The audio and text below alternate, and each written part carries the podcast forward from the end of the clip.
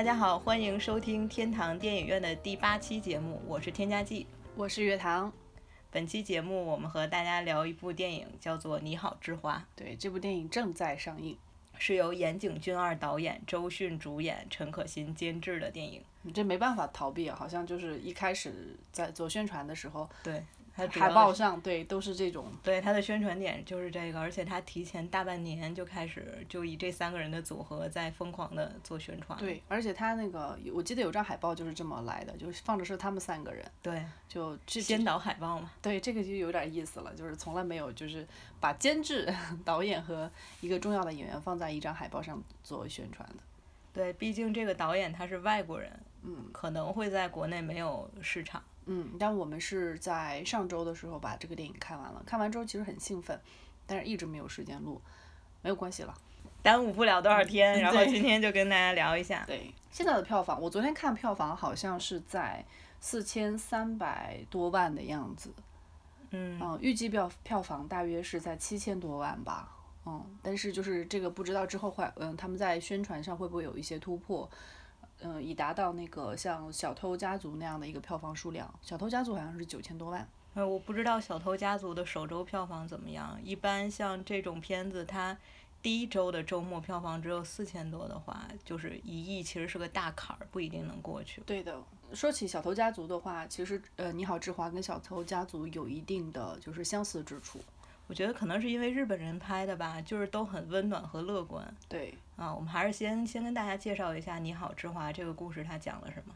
背景应该说他们是拍摄在大连那边，嗯就是在中国中国东北取景的，然后讲的也是虽然是日本导演、日本编剧，但讲的是中国人的故事。它是由一个家里面的长女去世开始讲起的。这个长女就是呃周迅演的这位叫做芝华的人的姐姐。智男，就是在他去世之后，然后他的女儿发现了，就是之男收到了一封同学聚会的邀请函，三十年的同学聚会，但是他不知道怎么处理，就给他小姨，就是周迅演的之华。然后呢，结果芝华就代替他姐姐去参加了这个同学聚会，在现场就是可能是年代久远吧，每个人的变化都很大，他也没找到时机，就是正告诉大家我其实不是直男，我是芝华，结果就被同学当成了直男，还邀请他上台去发言。嗯，然后这个同学聚会现场还就是放了一小段他们毕业的初中毕业的时候的一小段，嗯，直男的演讲。然后就当时看的时候没有觉得这场戏就是这个演讲有什么重要的，因为它它融合在剧情的情境里面，就是一带而过，相当于一个背景音一样。但是后来我们发现这是一个贯穿始终的一个对很很重要的的线索。嗯，芝华他上台跟大家打了个招呼之后，就赶紧托辞就跑掉了，因为他很紧张嘛，别人都把他认为是他姐姐了。然后在这个同学聚会的现场，还有一个人就是对他很注意，从他一进来就一直看着他。这个就是秦昊演的尹川。嗯。然后芝华跑出去之后，尹川也跟着跑出去了。然后就说那个尹川也是把他当直男了，然后就说你还记得我吗？我那本书你看了吗？什么的。芝华就那种啊、什么书？对，就反正因为他不是他姐嘛，他就各种紧张的，然后找各种借口就赶紧跑掉了。回到家之后，他的手机就放在桌子上，然后自己去洗澡了。他就收到了一条嗯信息，是那个哦，对，在他们两个芝华逃跑之前，尹川就强烈要求咱们得联留个联系方式。嗯然后尹川就给他发了一条信息，就写着“我一直喜欢你”。结果这个信息就让芝华她老公给看见了，嗯这怎么行啊？事儿就闹大了。然后人老公可生气呢，然后就说：“你为什么不告诉他们你不是你姐？你怎么可能找不着机会告诉他们？对你到底是什么意思？”然后在盛怒之下就把他的手机给砸了，还用还还用水给浇了，反正就是坏透透了。对所以芝华就变成了一个没有手机的人。而且他就是就是吧，就那我就不用手机了。我觉得这个点其实当时我看到的时候还挺感动的。现在，尤其是在现在这样一个快节奏的时候，一个人怎么可能没有手机？但是有些人可能就会比较执拗的觉得，哎，没有必要一定要有。于是呢，他有这样的想法，就开始写信。我觉得这就很浪漫了，开启了一个浪漫之旅。对，就是刚开始看到这儿的时候，像我就会觉得，嗯，他要跟尹川抱怨一下，都是因为他才导致他现在的状况。但其实后来看下去，发现他会给尹川写信，是因为这个人对他就是很重要。嗯，那还是说故事的现在，就是他手机坏了，没手机用了，然后他就给尹川写了一封信，因为之前尹川还给了他一张名片，上面有地址。这个信里就跟他说，因为你那条短信，我老公误会我了，然后我现在没有手机了，我写信跟你说一下这事儿，也不是什么重要的，你也不用回信了。于是这个电影就是正式展开了，因为接下来他很多剧情的交代都是在往来的书信里面。嗯，对他们以前的一些过往也是在书信里面，而且在书信的过程中还有一些小插曲。对，然后这个是芝华这条线，另外还有一条线就是芝南的女儿和芝华的女儿两个中学生小姑娘，她们这一条线。嗯。因为芝南去世了，所而且这个现在电影的时间刚一开始是放寒假。然后，所以芝华的女儿萨然就决定留在姥姥家陪着这个芝南的女儿木木。嗯，所以呢，他们两个就是也有一段故事。嗯，对他们自己的故事其实是很淡的那种。嗯，正式在他们这条线展开，是因为尹川给哦知南写回信对，芝华给尹川写信的时候还是以芝南的名义。对，然后尹川就给芝南回信。然后他不知道现在的住址，所以他就给他回信的地址是他们的老家，就是所谓的姥姥家。嗯。所以尹川的回信就被这两个小女孩给收到了。嗯。然后他们就觉得，哎，这挺有意思的。这个人还不知道我妈已经去世了，那我们也给他写信吧。嗯。所以呢，就是现在人在上海的尹川就同时收到了两封署名之男，但是风格完全不一样的信。嗯。字也写的歪歪扭扭的那样小女孩写的信。嗯。所以其实就是通过尹川跟两个小女孩之间的沟通，就把之男与尹川之间的之间的一些故事，是其实也有带到之华，就青春往事。之华的戏份也是挺重的，在他们青少年的时期，嗯，就是在尹川在信中信中描述他跟之南的过往的这个过程当中，镜头就切到了，应该是八十年代末吧，尹川、之南。知华还有尹川的妹妹叫尹萌，四个中学生，初中生，他们之间的一些小故事互动。对，就是他们怎么认识的，他们之间发生了什么事儿。就是其实就是尹川和妹妹转学到这里来，然后就是开始的时候对新环境不不熟悉，然后芝南日芝华是与那个他的妹妹关系很好，然后进而就是越走越走越近，然后嗯，芝华在很。那个妹妹生病的时候，他经常来探望她，其实也是借借口吧，带着罐头来看她之类的这种。然后与这个哥哥，就是其实想借看妹妹来跟哥哥多一点互动。对。然后芝华的姐姐之南是学生会的主席。嗯。就是在这个尹川刚转学过来的时候，呃，之南生病了，重感冒，所以一直都戴着口罩。尹川就对这个人的长相很好奇，不知道他长什么样。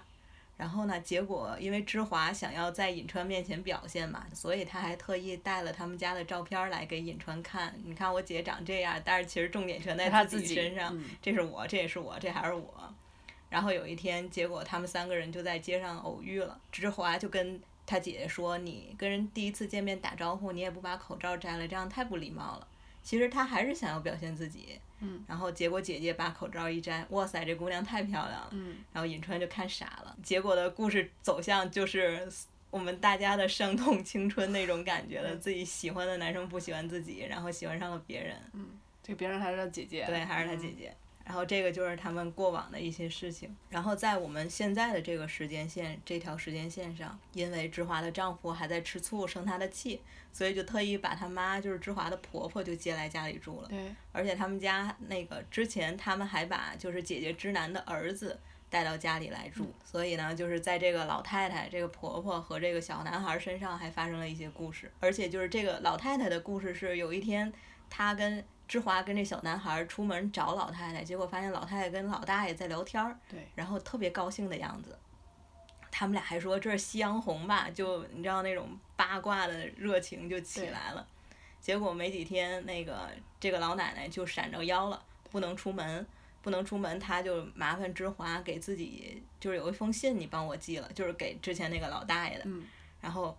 芝华他就是好奇心啊，好奇心的驱使，他就去敲了这个老大爷的门，就是是不是在谈恋爱啊？怎么样啊？就还跟人老大爷说那个，嗯、我婆婆收到您的信，心情就会好很多。对，她她这两天就没有收到您的信，整个人就很消沉。您怎么也不写信？然后一看是老头儿手受伤了，那好，就是八卦心狂燃的这个芝华同学就说：“我帮您写吧。”但是你这个八卦心心是，我觉得你这个八卦心是自己想象的啊，他那个表现没有这样子。对对对，这个八卦是我想的。芝华可能就是一个比较热情的姑娘，嗯然后她就说：“我帮您写，您说我代笔。”这个时候才发现，哦，人家是学英语，嗯等于是婆婆给老爷爷的信是说写用英语写了一篇文章，然后老爷爷的回信是给他批改，就是这样。然后也因为这个原因，芝华等于就是没事儿的时候就跑到这个老爷爷家来了，就是连跟老爷爷聊天啊，然后连帮她婆婆批改作业啊这样子。同时，芝华也找到了一个就是抒发情绪的出口吧。他还有一个地址呀，对，就不光是地址，就是在在此之前，他也跟这个老爷爷就说那个我有一个喜欢的男生，嗯，对，对，就是这样子的情况。嗯嗯，等于他就有了一个倾诉的对象。对。同时，他还有了一个就是跟他家没关的一个地址。对。他就把这个地址告诉了尹川，因为他还是希望尹川能给他一些回应嘛，嗯，毕竟尹川是他喜欢的人嘛，对喜欢过的人，喜欢过的人。然后结果尹川就找来了，嗯找到这个老爷爷家来。后这段也挺好玩的，他立马就去找老爷要要口红，就很很搞笑。对，因为要打扮一下才能嗯再见自己喜欢的人。对，中学男神啊。对，之后他们两个在老爷爷家的聊天，就补充了我们对知南的一个了解，就是从他们的对话，我们就了解到了知南到底发生过什么。其实她是一个很，知南是一个很要强的女孩子，嗯，而且从与此同时，我们也知道了，就是知南与这个颍川在大学的时候是在一起过的，但是之后就是被应该说是第三者给抢走了，对，而且就是因为这个原因，所以尹川一早就知道写信的不是志南，是志华。嗯。而且他一早其实也就认出来那个是志华。对，但是有一个就是认出来是志华，他可能只是将计就计，在最开始的时候。因为中间有一有一句话是，就是尹川还在上海没来之前说你总是骗我，嗯就是说这个志华。嗯。因为小的时候志华也是。然后在这里，尹川也得知了知南已经去世的消息，对他来说应该是就是打击还蛮大的吧。嗯，因为他他当时有一个说法，就是好像生活里头没有了直男，就是写作就好像少了一些热情与动力这种感觉。然后之后就是镜头跟着颍川来来走了，颍川去找了直男的前夫，就是直男为什么就是后面的生活变得很艰苦，就是因为那个前夫造成的，所以他去找了那个前夫，然后又在他们以前的中学偶遇了。两个小女孩儿。对，跟萨然和木木也有一段互动，嗯就是对木木来说，其实尹川并不是一个陌生的人，嗯因为他从他妈妈以前的一些信件里面，还有就是一本叫做《知南》的书是由尹川写的，这里面了解到有这样一个人存在。你刚刚讲的是那个尹川这一条线，然后那与此同时，知华这一边生活也发生了一些小变化，就是嗯，晨晨在她的婆婆，在芝华的婆婆腰被扭伤了之后，就是情绪上会有一些，还有她的心理上会有一些变动。因为她有一天就是跑过去问婆婆说：“哎，人为什么会死？死了之后是去天堂了吗？”之类的。对，因为在这个电影刚一开始，就是这个晨晨的母亲去世嘛，嗯但是他之后的表现就没有什么特别的异常，嗯他还开玩笑啊，跟他的表姐、跟他姐姐什么的。住到芝华家里之后，也是一个活泼的小孩儿的样子，但是这些事情肯定会在他心里有影响。对，然后在奶奶受伤之后，就成了一个爆发点了，就他突然间变得很消沉。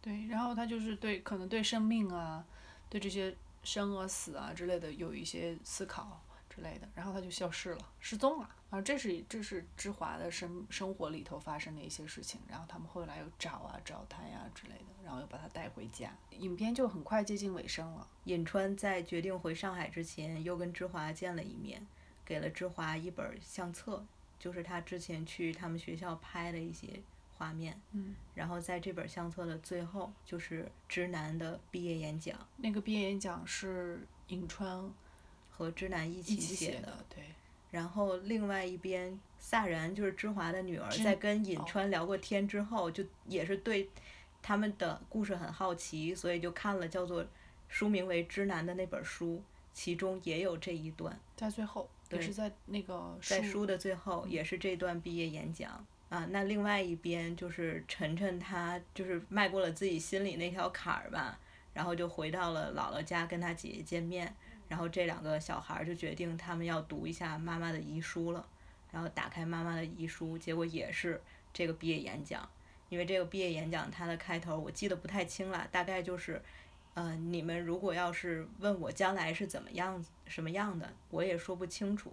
但是对于现在的我们来说，将来就意味着有无限的可能。嗯，但是我的梦想是什么？我具体来说我说不出什么，嗯但是我觉得这样也很好，因为这样意味着我们有很无限的可能，对，就是一个很充满了希望的一嗯对，个。很乐观的一种态度。然后这个时候电影就结束了，就是每个人都看到了这个充满希望的这段演讲。就是与之前的在毕业典礼上出现的那一段有一个呼应。对，就对是你没有想到这样一个小细节，它贯穿了电影的始终。嗯，而且其实它整个的不仅是它的那个演讲是贯穿始终，同时它就是把这个精神是贯穿始终的。嗯，就是这种充满希望、乐观的态度。对这个电影，嗯，我们看完之后，我的感受是，反正它是慢慢悠悠的讲了一个故事，讲的是芝华的这一段人生，就是自从他的姐姐芝南去世之后，他的生活里头发生了什么变化，然后他也没有什么怎么说大起大落的这种转折或者什么的，他就是什么戏剧化的东对，特别就是慢慢悠悠、淡淡然然的那种感觉的东西，然后反映的就是他周围的一些人，他周围的人的一些变化。你像晨晨，他的一个小小男孩的成长，你像他的他的婆婆之前的这种夕阳恋，然后还有就是他和他先生之间的互动，也没有什么就是你摔了我手机，然后我就要给你打，或者是没有的，就是很大家都很是个文明人这种感觉，对处下去，然后就嗯。那你把我手机摔了，我就这样吧。然后结果后来，先生还是给他买了新手机，而且他先生也挺可爱的。先生第二天就给了他两个那种纸杯，中间连了一根绳，对，就是我们小时候玩的那种，对那种电话，然后上面还贴了一个苹果的那个标。嗯，就很搞笑。然后这是整个故事给我们的个感觉是这个样子。你看完之后，整个观完影之后，你的感受是什么？说几点吧，第一点就是它虽然是个慢慢悠悠的片子，但是看完了会意犹未尽。嗯就怎么这么快就完了呢？会有这样的感受。它然后我觉得这个是我们以后，我们在这期节目或者是我们以后的节目当中都可以细聊的。这个倒是跟很多日本的很多电影都是这样的。你像，嗯、我们之前看过的一些《纳尔纳尔神去村》，还有就是像《海街日记》，就这些都是这种风格的。日本人很擅长就拍这种慢悠悠的片子，但又不会让人觉得特别闷。嗯，这就是它的整体风格就是这样。然后，呃，说回之前我们看到的宣传的一些物料上都是打着陈可辛的名字啊，巴拉巴拉巴拉的。但是呢，其实这个电影的内容呈现跟陈可辛一点关系都没有，它就是一个岩井俊二的片子，对，就就就完全就是一个就是导演作品，跟所以这个的话可能跟我们怎么说想象或者期待，可能如果有有对这个陈可辛抱有想象和期待的话，就是没关系。对，你是看不到陈可辛的。嗯然后这里面还可以跟大家介绍一下，就是电影产业里面的一个职能问题吧。因为像因为像陈可辛，他的 title 在这部电影里是监制，对，然后监制，监制这个词怎么来的？是因为因为众所周知的原因，就是大陆、香港跟台湾，他们就是这三个地方其实是有一段文化分裂的，就是各自都会有对有自己的说法呀，嗯。有一些词汇啊。那就是英文单词 producer，在三个地方都有不同的翻译，像我们大陆叫做制片人，台湾叫做制作人，然后到了香港就变成监制了。对，然后大陆又把监制这个 title 拿到对，然后就是近十年中国大陆电影产业蓬勃发展的时候，当一些新人导演啊、不知名的导演，他们就是从市场营销的角度要推广他们拍摄的电影的时候，就想说，那我们就是找另外一个有名的导演来做他的监制，对好像就是监督他制作，从艺术上可以指导他，让他能够。呃，给大家你放心吧，有这个监制在，肯定东西是一个好东西。就是从市场的角度、宣传的角度，去给观众一个呃背书。所以在现在的就是大陆这个市场环境下，应该大陆也代表了整个电影的市场环境吧。这个监制这个词，嗯，就有了一个新的意义，就是所以如果我要去做一个导演，然后我就肯定是要找一个监制的。对，就是对，就像岳堂，他是一个不知名的人，然后他现在要拍一个电影，我们为了票房保证，所以就要找一个大导演说来做监制。但问题是，producer 这个活儿还是有专门做 producer 的人去去执行的。对，所以呢，其实陈可辛在这个里面，他并不是从现在艺术上的监制，而就是一个 producer，然后他是码盘子的人。就像那个我们看到周迅的一些访谈，就是知道，哎，是陈可辛把这个本子递给他，递给他的，所以基本上就是他把盘子都码好了，是哪些哪些哪些之类的，这个就就可能跟我们以往的一些概念或者想象可能就不大一样。然后刚刚是说这个电影的风格嘛，那我觉得第二点让我感受挺深的是，他把我们中国拍的好漂亮啊，一个日本人，嗯，对，就是其实你那些景，就包括这种嗯、呃高楼的小区呀，然后在小区里面跳舞的大妈呀，然后还有那些。因为是东北，就是那种很干，就是冬天没有叶子的树什么的，这些景都是我们日常常见的。像我们在北京现在出门就类似于这样的场景了，但是在他的镜头里，在这个日本人的镜头里就显得特别美。所以这是跟他的审美相关的嘛。其实最开始的时候，他们的呃镜头是放在有点儿像大连的郊县那种感觉，就是他那个拍出来的的时候，我觉得就是不像是在中国，但其实就是在大连那边。对就是他拍架机器的方式啊，包括他观察的那个角度都不大一样。他那个景是一条街两边儿都是很矮的小房子，对，就像在欧洲一样。对，一家一户的那种。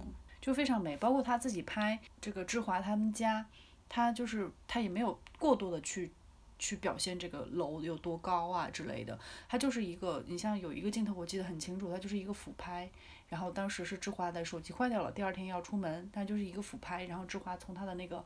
门楼里走出来，然后慢慢的走出去，就是一个弯弯一个弯道走出去，他就很很欢乐的走出去了，就没有什么，我就觉得哎，拍的很干净，很利落，然后也也有一种就是，嗯、怎么说不一样的视觉体验。就包括他们刚一开始就是芝华跟尹川他们在学生会，呃，不是那个同学聚会刚见面，芝华赶着要走，说要坐公交车，那个公交车站的感觉，对，都不一样，对，都会觉得，哎，我们中国的城市感觉好清爽啊，就就就不大一样，它真的是处理的不一样。你像我们之前看到的这种有年代戏，或者哪怕是现代的戏，就中国导演拍的这种，呃，中国的城市，它有个固有印象。所以最开始的时候，他拍那个就是大连郊县的时候，我还有一点点有一点点建立感。我说，哎，我心里还想，这个是不是在中国取的景？我当时没有看更多的背景资料，我就想，那那如果你在国外拍中国的故事，有没有意义啊？这种感觉。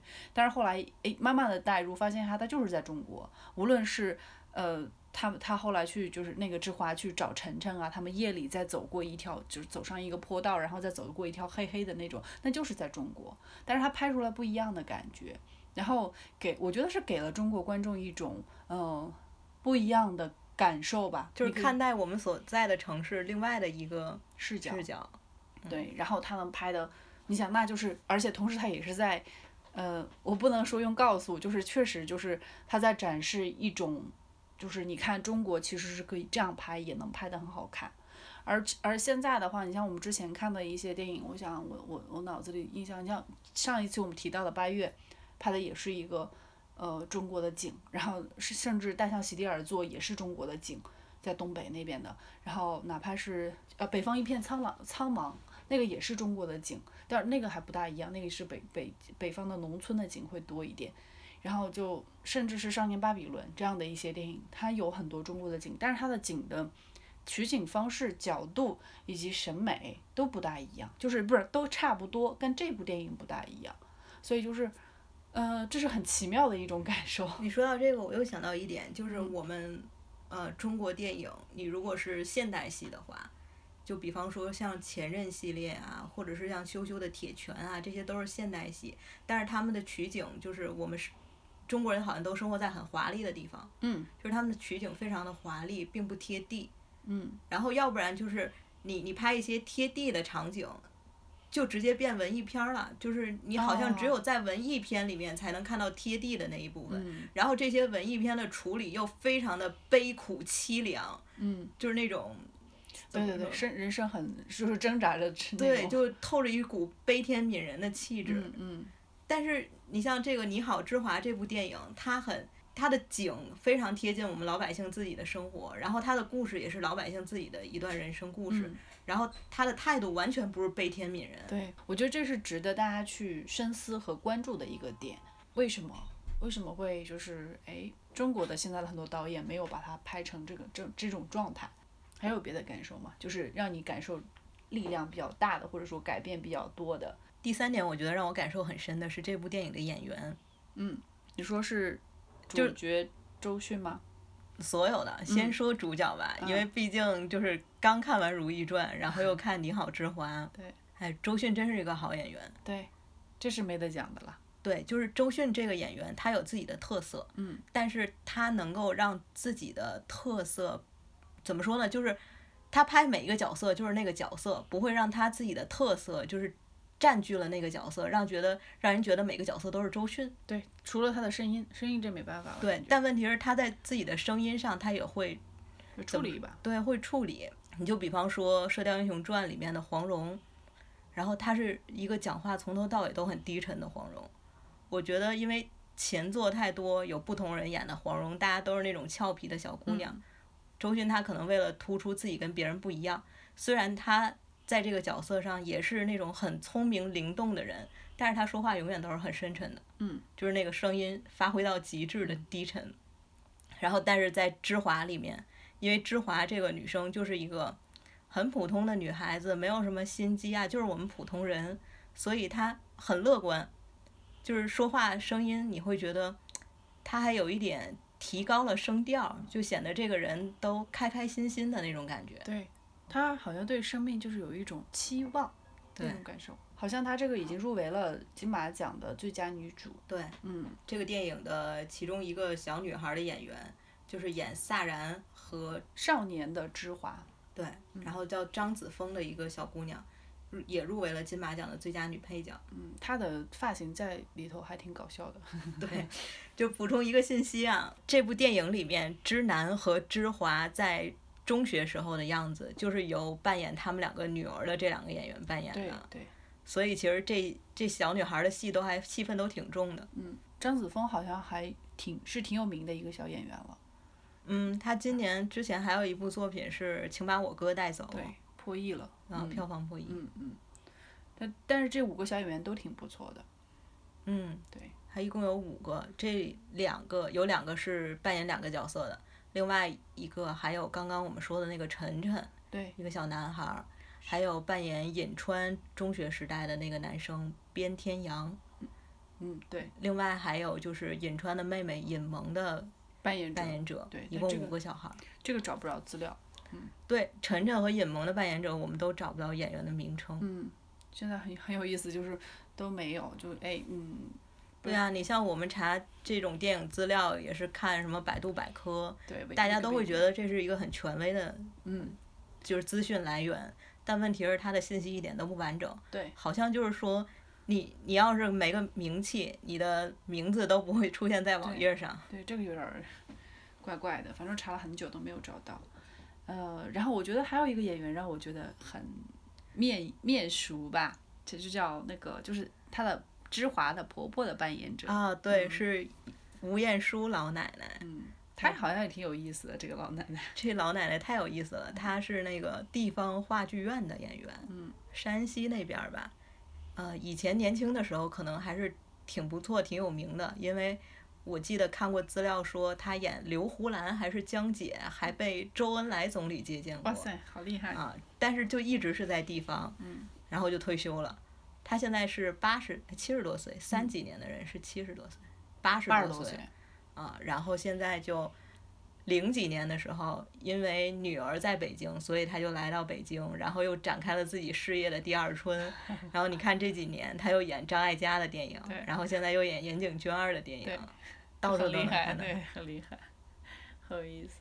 这几个演员都会让人怎么说？浑然天成，他们是一体的感觉，他不会就是某一个演员特别跳脱。哦，还有两个演员，一个是胡歌，啊，友情也，一个是谭卓，对，友情客串的两位，对对对。然后谭卓真的是现在满脑子还是高贵妃 对她的形象挺啊，然后看到现在她演的这种朴实妇女，我想起来她之前演《延禧攻略》宣传期的时候，她就说她以前演戏没有一件戏服超过一百块钱的。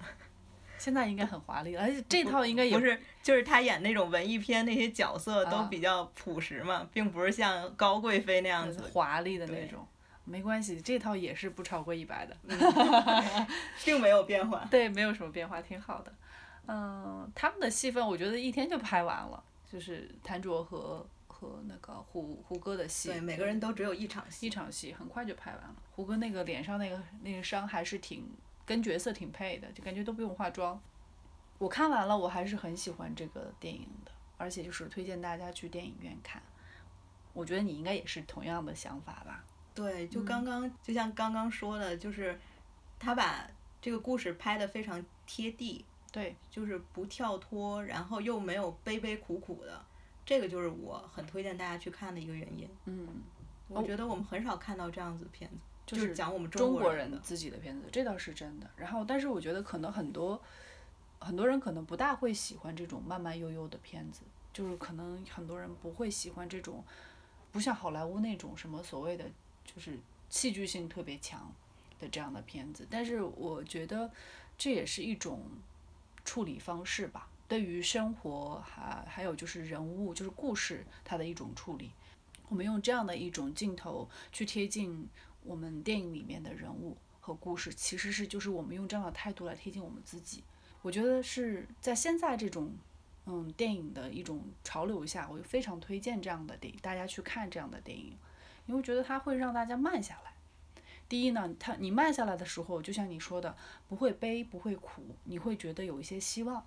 同同时你在慢下来的同时呢，你会去咂摸你的生活里头的每一些一些小小的感动和温暖，然后让你停下来，或者说让你慢下来，你去反观自己的人生，你是不是应该也可以嗯慢下来看一下自己的生活是什么，然后你周周围里周围生活里头，然后你你的生活里面周围的人他们的一些反馈，我觉得在尤其是在大城市吧，更加了就是需要大家去观察生活，体会生活。我觉得这个电影的节奏就会给大家这样的感受。如果你用心的去看的话，嗯，这是我这是我就是一开始我觉得嗯应该要在要要用推荐这个态度来对待的一个很大原因哦。对，而且我觉得这个电影它不属于什么特定的人群，比方说岩井俊二的粉丝啊，或者是陈可辛的粉丝啊，对，或者 是影迷啊、它并不属于。我觉得它是大家都可以去看的片子。嗯，我记得我那天看到某一个公众号写了一篇文章，就是说，哎，我就是他大致就是这么说，说，哎，呃，你好，之华，我没有看过之类之类的。然后，但他但他不是一个小妞儿电影之类的。然后我当时看了，我就我说什么？就是还有，难道你好，之华得叫老妞老老娘们儿老娘们儿电影吗？就就觉得为什么有这样的划分？然后觉得为什么？那我如果是一个，如果是主演是年轻一点的男性的，难道就叫做什么小生电影吗？然后那个呃，主演是年长一点的，就像前段时间我们看的《未泽之路》，年长一点就是大叫什么？大老爷们儿对对对，应该是叫这种嘛？为什么不这么分？为什么就叫小妞电影什么的这种？这什么鬼嘛？然后我当时就心里就是很不高兴，这是我自己个人的一个那个啥。所以就是呃，说回来，就是我喜欢和推荐的一个缘由，就是对它的节奏和拍法，以及就是它对细节的呈现。就是哎，说到细节，我问你一个问题，就是你觉得这个电影是是可以让你感动的、感怀的、泪目的，对吗？泪目倒不至于，但是我看完了有泪点吗？对，有点儿泪对，点。你的泪点在哪儿？就哪一场戏的时候，你觉得哇，就是很感触，很就是觉得嗯，就是不由自主的你就会哭出来，或者说淌下泪来之类的。好像没有哎，没有是吗？你不是有说泪有泪点吗？只有一点儿，就是中学生，然后要毕业了，哦，就那会儿。就那会儿。哦，那真的就是我觉得每个人的泪点不一样。我的泪点在哪儿呢？在就是晨晨失踪了，嗯失踪了，然后他们去，嗯，就是那个芝华和她丈夫去警察局把他接回来，然后晨晨就在黑暗黑夜里头半夜三更的，就是一一个人往前冲，不愿意让两个大人跟着，然后两个大人肯定还是得跟着，然后志华就一直在晨晨说跟晨晨说：“你这么晚你要去哪儿？”他其实其实很平常的一些话，你干嘛呀？你跟我回家吧，就其实就这么三句话来来回回的倒，然后到最后是他们爬上一个小坡儿，就是也是一种就是那种台阶儿，对，爬上去之后，晨晨就是可能也累了，就趴下了，就是然后就开始哭，然后当时是周迅就抱着他说：“好了好了，我知道我知道。”但是我就是我也不知道为什么，突然就是那种开匣子，你知道吗？就是觉得我靠太受不了了，就是你的你的成长的经历我都知道那种感觉，你的心里的苦或者说你的一些思想的变动我知道，这是第一个泪点。然后第二个泪点是周迅和那个对芝华和晨晨躺在床上，就晨晨就是他们俩是侧卧的，晨晨是背对着芝华，然后周迅就用手一直拍着那个晨晨的背，就说哭出来吧，哭出来会好一些的，男孩子是可以哭的。就我就觉得这这些都是一些小细节的表现，这是两个泪目让我两个泪目的地方。我觉得哇，就是就很多中国的电影并没有这样的一些细节上的体现，而且它是一种正面的，是让你会觉得啊、很温暖，就是你不会孤单这种感觉，就很棒。你比我感性多了。就可能想的会比较多吧，就是想他那个，就是每个人不一样，所以就说你可能你的泪点可能是在一种分别啊之类这样的一种感受上，我的泪点就是真的是比较就这种这种地方，可能就是我的泪点就是在学生那块儿，然后我看这个电影特别感触很深的一点也是，我觉得他把学生时代拍的特别好，哦对，就比较就是很就是那种我觉得这才有是青春片的面貌，对，它就是大家有那种傻劲儿，嗯然后对于自己喜欢的人啊，然后对于自己的那种呃前途的迷茫啊什么的，有那种傻劲儿，但是呢，一大家又都很乐乐呵呵的，但有没有可能是这样的？是因为我们经历的青春其实跟那个是差不多的，嗯，所以我们的我们的青春里头是很傻的，没有那么多功利的东西的，没有那么多思想，就是私心啊想法的。但是现在孩子的青春是不是就是因为他们社会在变化，会不会是不是，但是你要像索尔那个样子也太夸张了。好的呢？那，然后说说到这种青春片儿，我觉得这个电影还有一点特别值得说的，就是里面的人都很有礼貌，嗯，就是他们见了人会打招呼。对就像晨晨，呃，不是晨晨，是那个萨然跟木木，他们两个第一次见到尹川，就跟人打个招呼。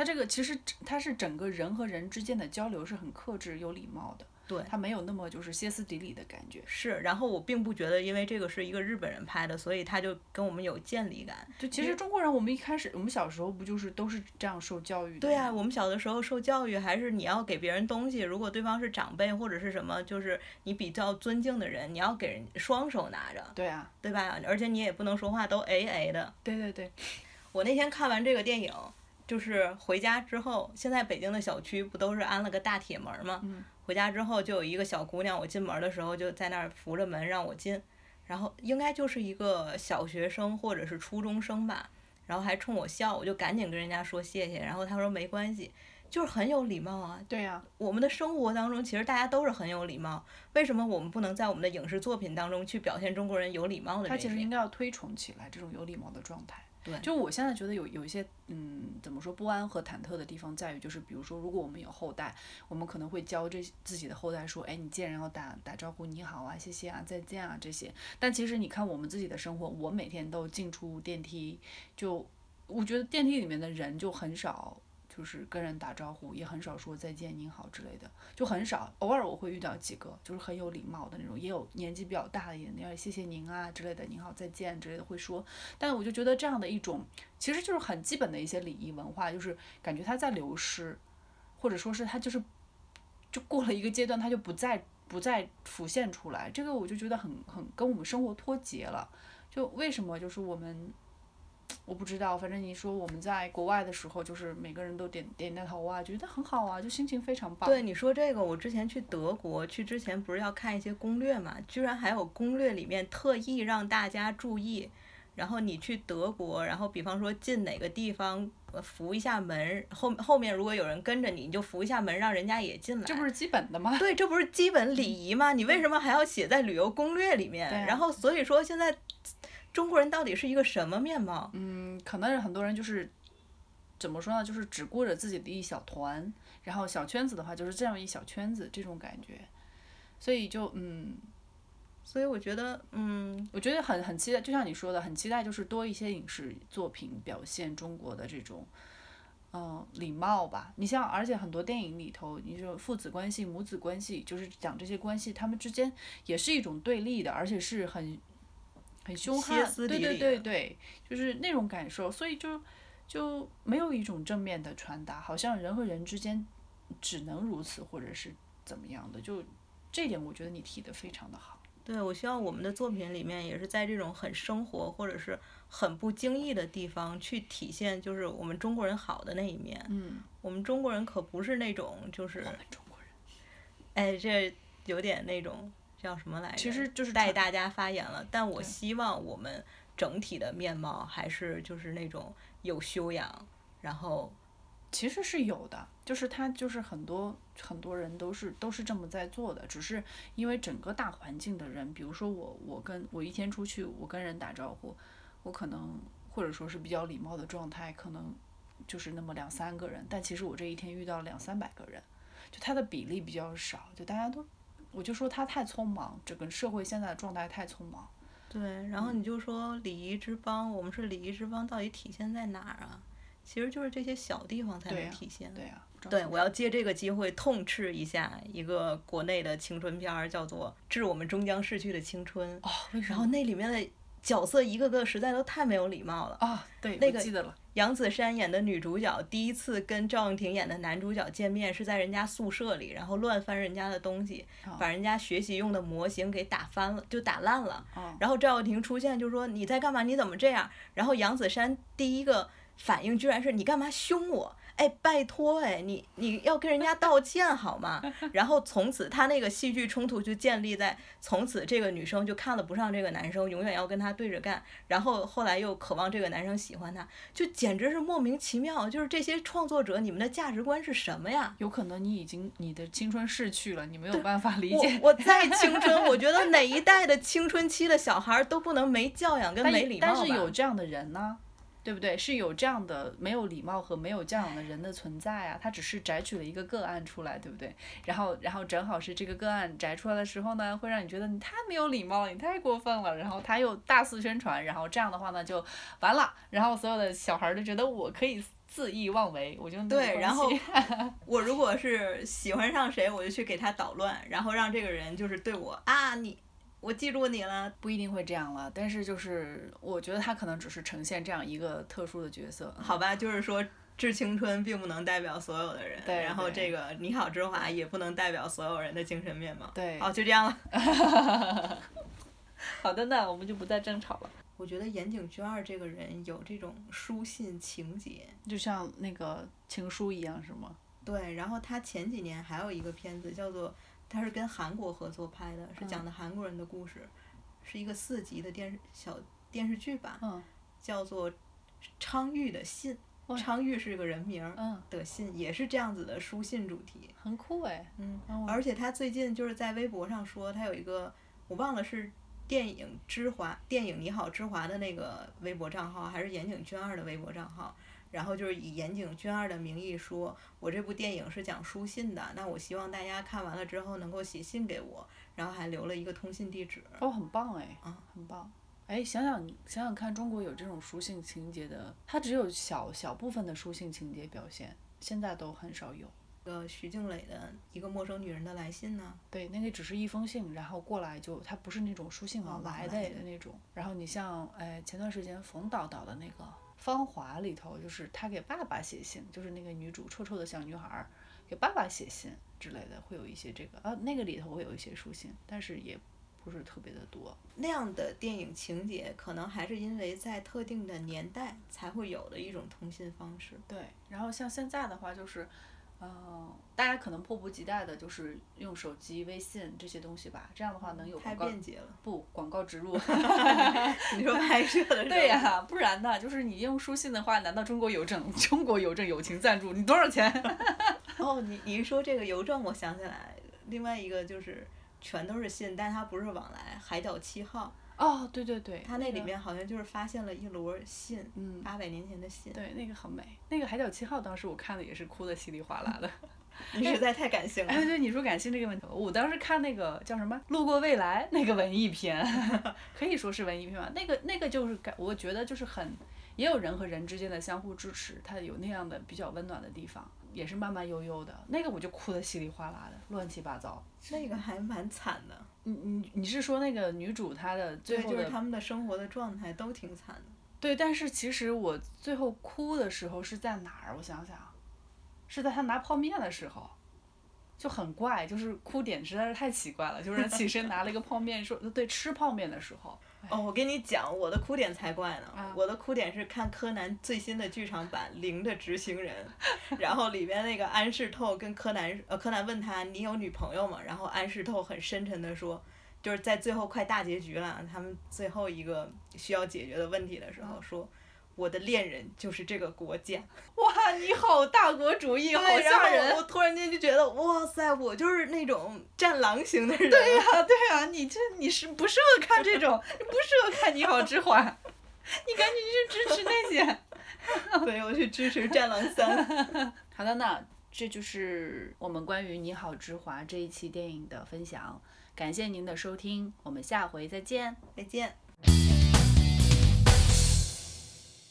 您以上收听的是天堂电影院，这是一档由电影聊起，我们和您分享电影知识、侃侃流行文化、说说社会现象的节目。您可以在喜马拉雅、荔枝、网易云音乐和各个泛用型播客客户端输入“天堂电影院”，添加的天，糖果的糖，找到我们的节目。我们期待您留言给我们，跟我们说说您的想法和看法。我问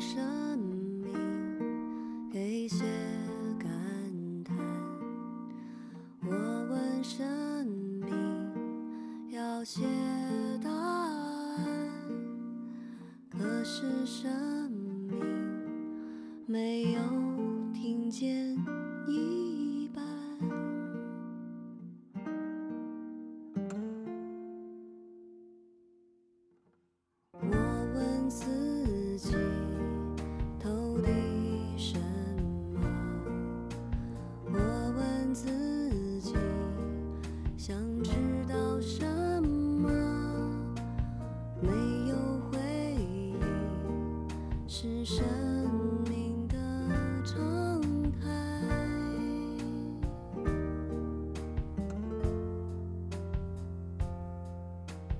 有些事像是